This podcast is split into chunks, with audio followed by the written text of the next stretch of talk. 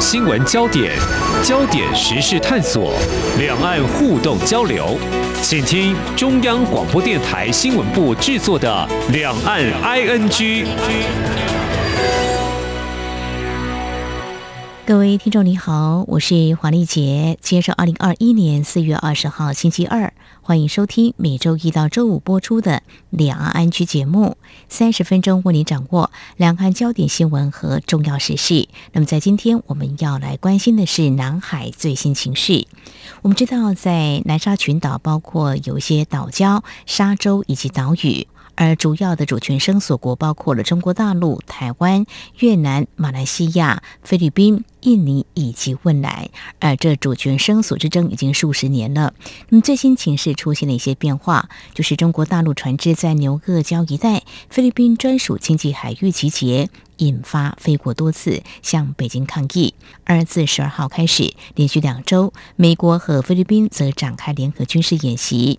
而美中互有动作，如何观察背后考量及采取做法目的，未来可能发展及造成的影响？我们在今天特别邀请大江大学国际事务与战略研究所教授汪明贤观察探讨。非常欢迎汪教授，你好。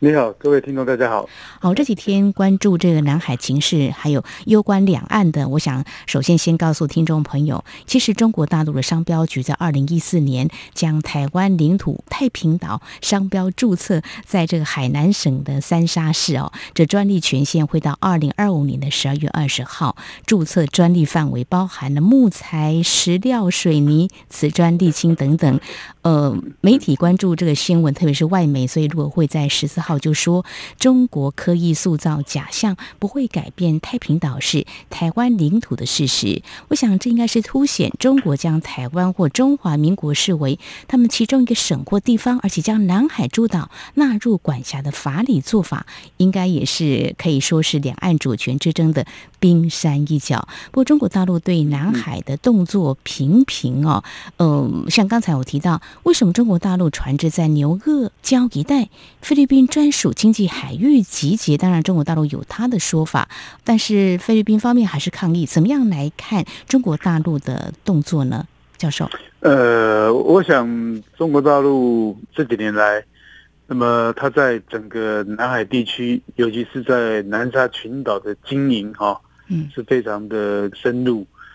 某种程度，我们要回到二零一三年。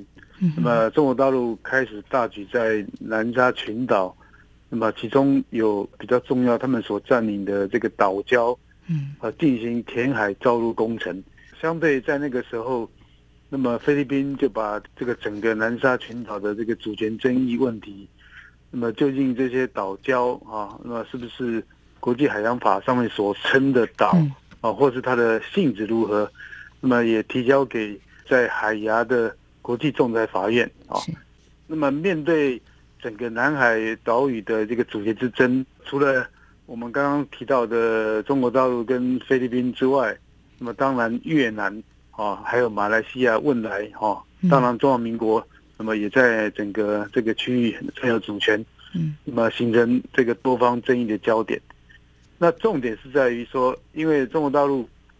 面对各国哈，在这个地方的一个主权。主张，那么中国大陆它都透过实质占领，那么扩大开发，来整个强化它的一个势力范围。嗯嗯那么从二零一三年到目前为止，哈，它在整个南沙群岛的这个七个岛礁的组建，嗯哼，那么已经很有它的一个规模。那么不仅从这个民事化的工程啊，就是呃在填沙造陆之后，让哦所谓的岛，呃可以拥有居住哈。嗯，那么这个房舍啊设施之外，那么他们也从事进一步的军事化的工程。嗯，那么还有在三个岛礁上面建构这个超过一千五百公尺以上的这个跑道啊，让整个南沙啊他们所占领的这个岛礁哦具有民事化跟军事化的工程，也让整个区域的一个发展更加的充足。嗯，那么面对。呃，这个南海各国在呃南沙啊，或者其他区域主权争议之争，那么美国长久以来就在这个区域进行公海自由航行的这个活动啊，强化要维护整个国际海洋秩序啊，那么强调公海自由航行，那么这些都是整个这个背景哈。那么呃，目前中国大陆持续在这个七个岛礁组建之外，那么他又把他的一个势力范围扩张到刚刚主持人所谈的，在菲律宾呃的专属经济海域附近啊的一个礁哈，叫做牛二礁啊。那么基本上这个牛二礁也是属于这个南沙群岛的一个群礁，叫做九章群礁之一。嗯，那么这个牛二礁现在目前是由呃中国占领哈。那么从三月初以来到现在，嗯嗯，那么他们部署了所谓的这个海上民兵，就是武装渔船啊。那么这也是最近这个 CNN 啊一直在报道的哈。那么要世界各国注意到。中国应用海上民兵，哈，就是武装渔船，那么在这个区域的扩大，他们称之为这些是所谓的小蓝人，哈，所谓的 little blue man，哈，哦，那么呃，中国大陆透过这种灰色地带的武装力量的运用，哦，因为海上民兵武装渔船，那么并不属于呃这个中国大陆解放军的这个。民兵啊，预备役跟解放军武警系统，那么它是属于这个灰色地带的武装冲突。但是如果说这些渔武装渔船具备武力哈，那么又听命于中国的解放军海军跟中国的海警局的一个指挥的话，那么他们会在呃很多灰色地带哈，非战争时期的武装冲突哈，或是说骚扰、破坏或是占领，那发挥很大的功能。所以，刚刚主持人所提的，目前中国大陆那么很多的武装渔船在这个牛礁附近出现，所以也就引起其他国家的紧张。所以，美国呃在这种方面，那么他就必须要联合其他国家哈，跟菲律宾进行这个肩并肩的海上演练。那事实上也是涉及到嗯哼。呃，类似如何应应啊，这个武装渔船哈的骚扰、破坏或是呃占领的这样的一个工作。哦，是。那么如果说嗯哼呃派遣海军的话，那么会问题比较大哈，因为涉及到公权力，涉及到国家主权，那么也会涉及到战争行为。那么如果透过武装渔船的话，那基本上就是一般的民事纠纷呐哈，呃，象征性就比较低哈，那么也会让中国大陆有更多的机会来操控。哦，因为根据呃，不管是美国的中国军力评估报告书啊，嗯哼，或是呃，美国有一个智库叫做战略与国际研究中心，它底下有一个海事透明组织。那么这几年来的一个研究显示，中国大陆大概哈有十八万艘类似的海上民兵或武装渔船哦，所以这是一个全世界最庞大的非海军哈非啊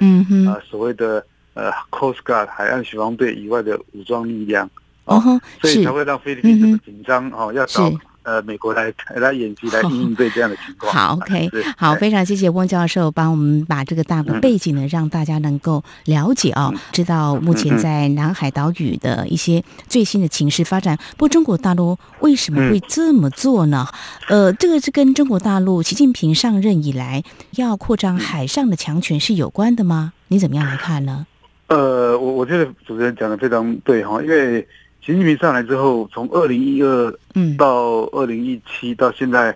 呃，距离他的第二个任期二十大二零二二还有剩下一年多的时间。是，那么对他来讲，呃，如何能够这个呃延续他的中华民族复兴梦哦，强国梦、强军梦，那么在南海的展现就是一个很重要的一个场域啊。嗯，那么这个不仅攸关。他们在这个呃民主所谈的二零二七到二零三五的这个目标哈，因为二零二七是解放军一百年，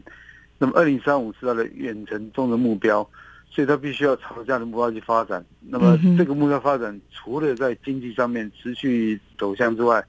那透过“一带一路”扩展在欧亚哦的这个影响力之外，那么南海区域事实上是一个非常重要的一个呃国际航道啊，那么。呃，重要的一个战略要点，基本上是联络太平洋到印度洋的一个重要的一个海上生命线的交汇点。那未来谁能够占领这块区域，那么谁能够就能够主导未来的两岸战略。嗯，所以从二零一七年以来，我们看到美国川普上来之后就提出所谓的印太战略，没错。啊，那么二零二一年这个拜登上来之后，那么并没有去推翻印太战略，只是延续下来吗？哎，是有透明的印太区域。那那印太区域印太战略，不管怎么样，交集点就在南海这个区域。嗯，那么谁能够占领南海的话，谁能控制这个区域的交通生命线、有人生命线，那自然就影响到整个第一岛链啊，不管是美日安保同盟的日本的范围，或是南韩。哦，当然也到中华民国，那当然也影响到中国大陆。那么，如何能够从第一岛链突破走向第二岛链？那么，从所谓的太平洋走向印度洋来维护它整体的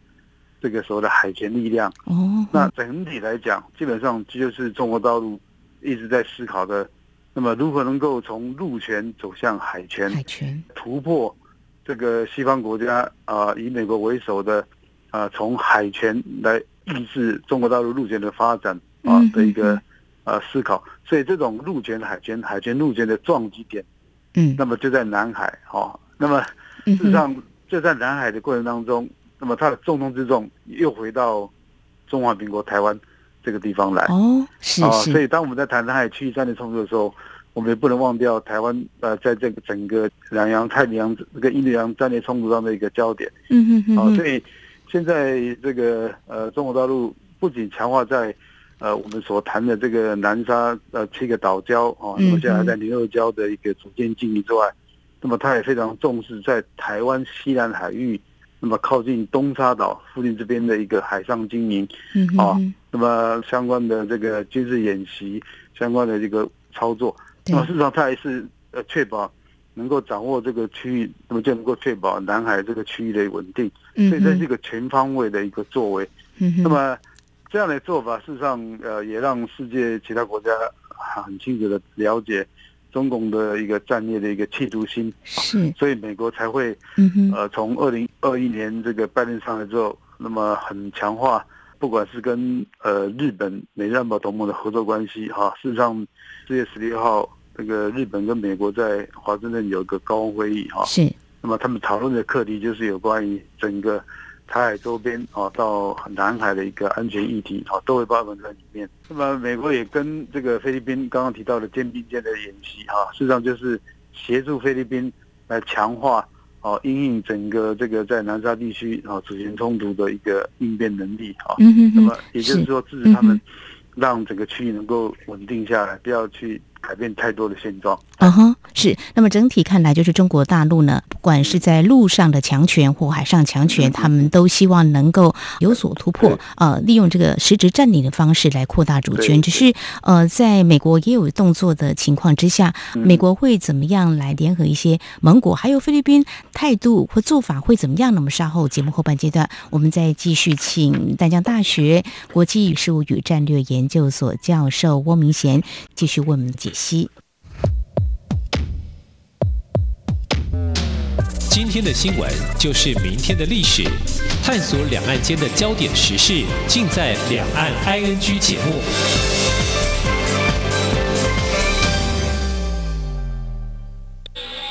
这里是中央广播电台台湾之音。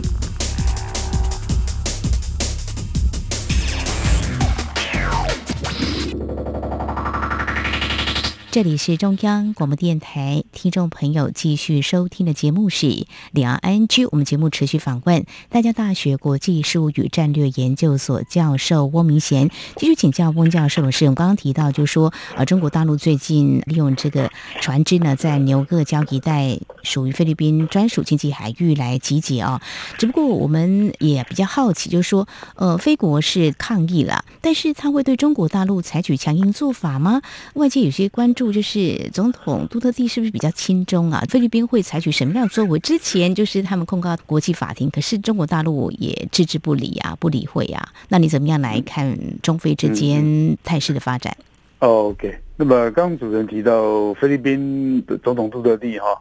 那么给外界的看法是非常轻中的哈，跟中国有很友好的关系哈。是，但是从我们的国际关系理论的角度来看的话。那每个国家都有它的国家利益的考量了哦。那么基于菲律宾的国家利益考量，那么在美中之间，那么他必须要思考怎么样来获取他最大的利益。嗯哼。所以对菲律宾来讲的话，那么中国大陆可能是一个经济利益啊最主要的来源。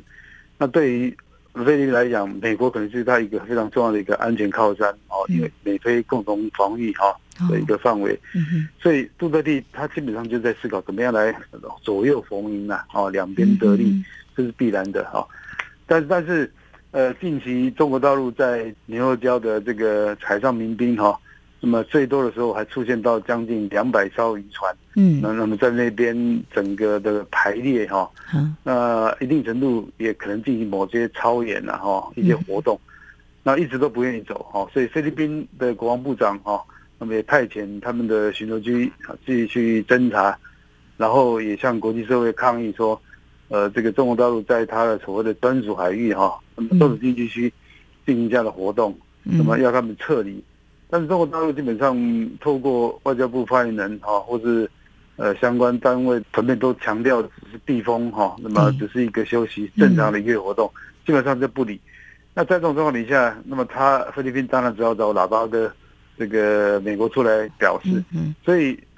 单方面的抗议表示中国大陆不会理。但是如果透过跟美国进行这样的一个军事演习，哈，或者透过军事演习底下指导的这个非传统合作的演习，哈，透过美国的 Coast Guard 哈跟呃菲律宾的 Coast Guard 就是海巡队的合作的话，那么某种程度也可以展现一些效果。嗯，那那这些效果基本上就是要展现出来他们的基本立场，对于他们所谓的他们主权争议的一个立场。嗯，因为如果你不去做。没有表现，那么中国大陆会一直不断的透过这样的经常的出现啊，那么这个呃巡弋啊，或是捕鱼啊，或是做一些操演啊，来强化它的存在。嗯哼。那么国际法基本上就是一个习惯法，或者国际海洋法也是一个习惯法的一个累积。那么如果中国大陆的这些渔船、武装渔船不断在这边出现活动，那就变成一个规则。啊，那么如果变成规则的话，就变成惯例。那其他国家如果没办法管的话，那他就可以慢慢宣称。因为中国大陆呃有三沙设在这个西沙的永兴岛，嗯，哦，那么今年他们又呃把这个三沙市底下又设立这个所谓的南沙区啊，跟所谓的这个呃西沙区，那么未来他会更强化在这个地方的所谓的行政管理哈。那么强化这个军事占领跟部署，那么就可以达到，呃，所谓的国际法上面或者国际海洋法上面所强调的，那么如果你占领呃一个岛，你必须要这个有效经营管理，那么有相关的经济活动，有持续的这个人员来往，那么就变成一个既成事实。哦，这样子啊？啊，哦，哎。所以中国大陆一直不断的在做的工作，就我是故我在，我在就是我的啊，你们都没来，没办法，当然没有能力。先占先赢，有这个事实先占先赢，然后还有经营管理，经营管理，嗯，呃，所以我们看到呃我们的媒体报道，我们在太平岛，那么要强化我们的码头哈，相关这个疏浚的工程，嗯也就是强调说这个太平岛是我们的，啊，跟东沙岛一样都是我们的，但我们就必须要加强这个经营管理，那么时常。有人过去，让全世界知道说这是我们有效管辖，是属于我们国家主权领土范围的一个土地。哦哦，是很重要的一个实践过程。没有错，那国人也要支持政府的相关的作为了哦。是，刚刚提到这个美菲联合军演，事实上是基于美国根据美菲共同防御条约有义务协防菲国。不过今年美方啊这样的动作，就中非联合军演，相对我想应该是对中国比较具有这个针对性的了啊，因为中国的对于海上强权这个实质占领是动。做频频，刚刚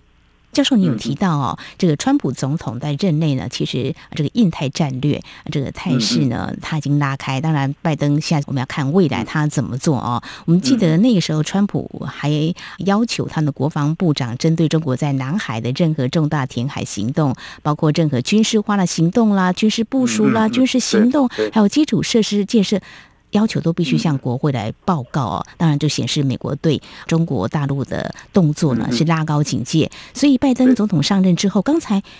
教授好像有提到，也采取了一些做法，是联合一些盟国来处理。但是在这个处理的态度做法，您觉得会比较强硬吗？还是？呃，我我觉得从一个战略思考角度来看的话，在川普时代推动印太战略哈，也在二零一九年的六月一号。由国防部提了一个印太军事战略，是啊，强调美国要联合他的所谓的盟邦跟伙伴啊，来共同稳定整个印太的稳定。嗯，呃，也透过美国的国防部啊授权法案哈，那么投入大概将近四十九亿美金在整个印太战略的部署。嗯，那么这些实质上的行政政作为做完之后，川普就下台了，没有机会连任啊。嗯，所以某种程度是拜登持续延续过去的这个印太战略的这个行政部署、资源供给的这个作为下去哈。嗯，那最大的不同是，以前是你们都要听川普讲，由川普来领导的一个单边主义的作为哈，透过美国来发号施令，因为是美国优先、美国第一嘛。嗯，那么现在拜登上来之后，那他改变态度，印太战略稳定需要盟邦一起合作，那所以大家共同一起来，所以它是多边主义的一个角度。嗯那么在这个三月中，呃，有举行四方安全对话哦嗯，那么印度、澳洲、日本、美国呃讨论如何来应应印太呃局势的后续发展，那这就是一个多边主义的形式。那么在这个四方安全对话的架构底下。那不止讨论到怎么去稳定印太整个区域的海上问题、交通问题，嗯，还涉及到呃所谓的这个非常的安全的议题，涉及到疫苗的提供啊，或是涉及到呃稀土的提供。嗯，那那可见得，呃，川普的单打独斗到拜登的纠合，大家一起集体来应对中国，这是最大的差异。嗯哼，那么目前呃，面对南海中国大陆持续不断的扩张哈、占领哦，或是加强它的主建，那么美国是强化它的公海自由航行的这个军事活动。嗯那么不仅是美国单独单一单一的航母，那么或是双航母或是三航母在这个区域自由活动，嗯，那么也纠集欧盟国家啊，像这个邀请英国派遣他的伊丽莎白这个航母啊，或是法国戴高乐航母，或是把德国的俾斯麦舰、驱逐舰都请来这个区域的巡弋。嗯哼，那他换言之，不仅强化跟日本、跟菲律宾啊、跟越南啊、跟泰国的相关的这个军事演习跟合作，那么也透过这个四方安全对话的机制，那么联合印度、澳洲、日本在这个区域进行演习，那么更多边呃远方把这个北约盟国的这个船舰力量都引进这个区域来。是。哦，所以从这个角度来看，就就就了解到，这个川普呃起心动念的一个做法，由他单独来领导，到拜登哦，由大家一起来参与，那共襄那个稳定这个印太区域的这个作为在南海区域的巡弋工作，那么目前已经逐渐的成型哈、哦，因为我刚刚谈到这些远方国家的船舰，嗯。那么都会在今年陆续来参与这样的整个过程，也就是说，让印太这个事务哈、不仅是这些所谓的周边国家呃主权伸索国哈嗯。的关键议题，那也扩大到域外哈两洋以外到大西洋这些国家的参与，让这个问题变成整个全球战略啊未来进入的中心点。啊，它是一个热点哦。那哎拜登就是拉盟友一起来嘛，哦，看起来中国大陆似乎是被围堵哎。不过嗯中国大陆目前看来啊，他的态度哦，在南海的经营跟美中双方其实他还有一些议题是想要进行所谓的合作。如果按美国的这个想法的话对，没错这样在这种过程当中，中方难道会示弱吗？不晓得。教授，您会呃，怎么样的我觉观察？得中方当然不会示弱啊，因为呃，实质占领、有效管理啊，然后所谓的主权归他啊，这是邓小平时代以来对南海问题的一个基本态度。嗯所以他现在最重要的了解就是实质占领，那么有效呃管理，那么只要呃透过一段时间之后，那么就变成造成事实。嗯那么这次中国大陆呃在南海地区建构一个以中国为思考的一个呃国际准则。那面对美国公海自由航行，那么强调呃这个南海地区根据呃海牙国际呃仲裁法院的判决哈，都不是岛，嗯都是礁跟石，不能主张呃所谓的专属经济区两百海里，或是所谓的大陆架三百五十海里的一个这样的一个国际原则底下。啊，两者之间的一个争议冲突了。哦嗯，那么在这种过程当中，国家实力啦、海上力量哦，那么是不是能够有这种决心，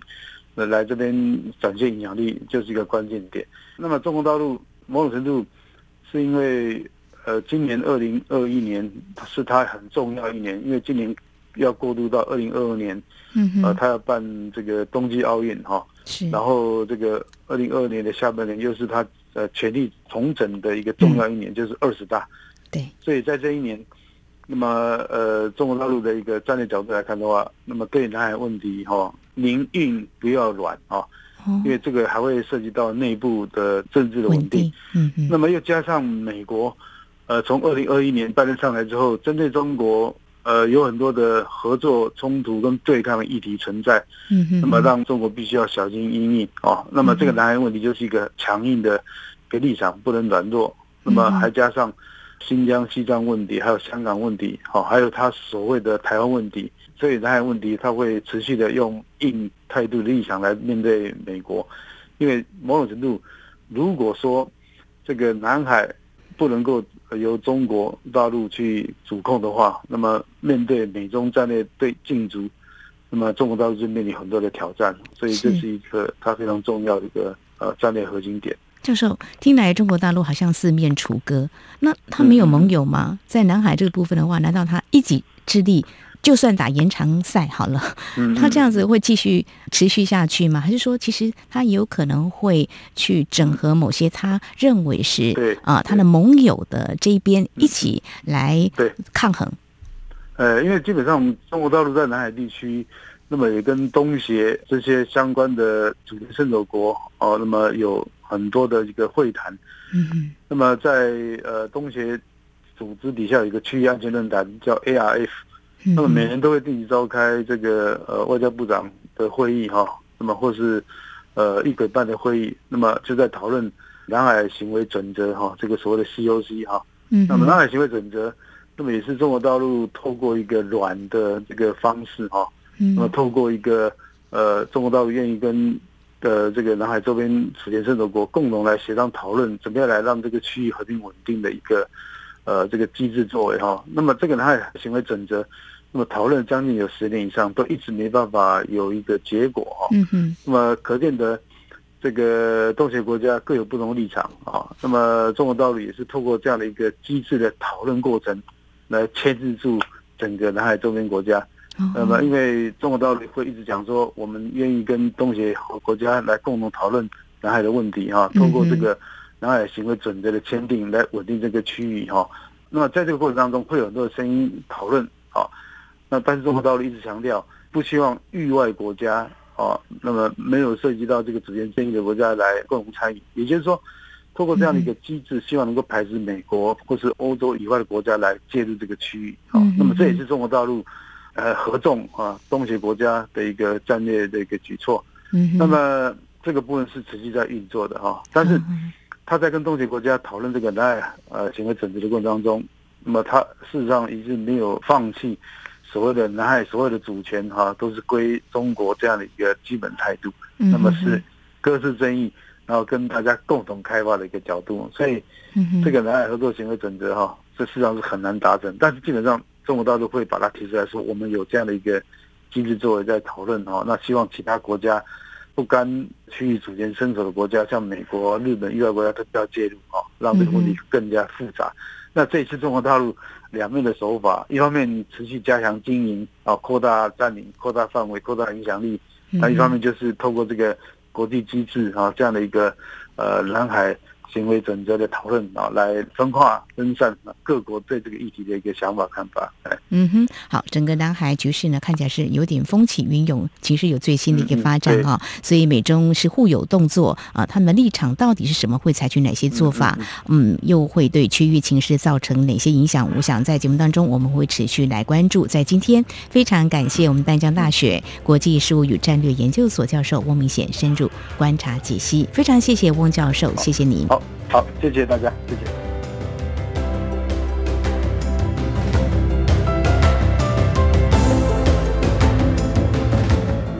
好，以上呢就是今天节目，非常感谢听众朋友您的收听，黄丽杰祝福您，我们下次同一时间空中再会。